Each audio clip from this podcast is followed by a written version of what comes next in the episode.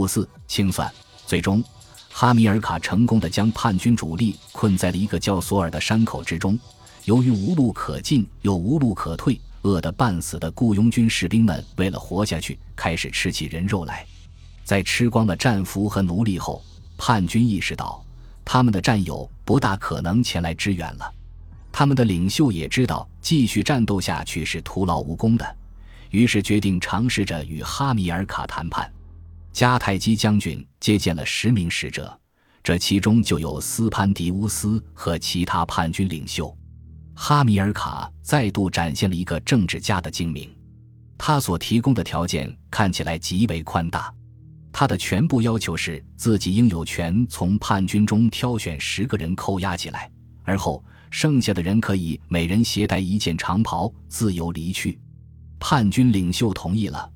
但哈米尔卡随后立刻将他们扣为人质。就这样，在没有违反不得扣留敌方来使的神圣谈判准则的情况下，哈米尔卡得以将大部分叛军高级指挥官羁押起来，其余近四万名叛军很快就被击溃了。可以理解的是，在经历了这场惨败之后，叛乱开始瓦解。利比亚土著人审时度势，当即转而反对叛军。并成群结队地叛逃至迦太基一方，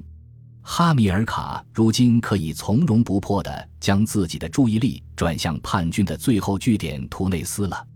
为了打击包围圈内叛军的士气，斯潘迪乌斯及其他被俘的叛军首领被带到城墙前面，当着他们战友的面被钉死在十字架上。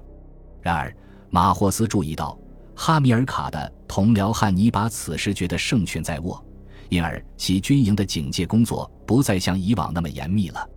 于是，叛军发动了一场出其不意的袭击，不仅歼灭了大批迦太基军人，还俘虏了汉尼拔本人。这位不幸的将军惨遭酷刑拷打，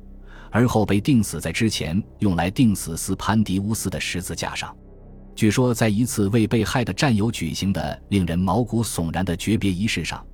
马霍斯将三十名出身高贵的迦太基人在斯潘迪乌斯的尸体旁残忍地杀死。经过这次可怕逆转的教训后，迦太基高层人士再度拧成了一股绳。一个由三十名议员组成的委员会成立了，他们成功地说服哈米尔卡和他的主要政治对手汉诺，让他们将各自的分歧抛在一边，以最终战胜敌人。一支由剩下的所有达到服役年龄的公民组成的新军被组建了起来，人力、物力均已枯竭的叛军意识到，他们唯一取胜的机会在于倾其所有打一场最终决战，但他们的力量耗尽了，从而被轻而易举的击败。利比亚人随后得到安抚，尤蒂卡和西帕库里塔害怕遭到迦太基人的报复，坚守了一段时间，但他们很快便双双被攻陷。被迫接受了迦太基人的条件，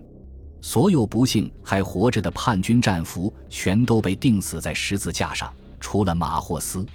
他于公元前二百零七年被引领着穿过迦太基的街道。为了嘲弄他，这场游街仪式被安排的活像一场或许是马霍斯梦寐以求的凯旋仪式。当他被拖曳着穿过迦太基城时，年轻人们以各式各样的可怕手段折磨着他的身体。就这样，这场用波利比乌斯的话来形容，在残酷性与对人类道义的蔑视方面远超过我们所知的一切战争的战争，以一次可能与他极为相称的骇人听闻的触觉画上了句号。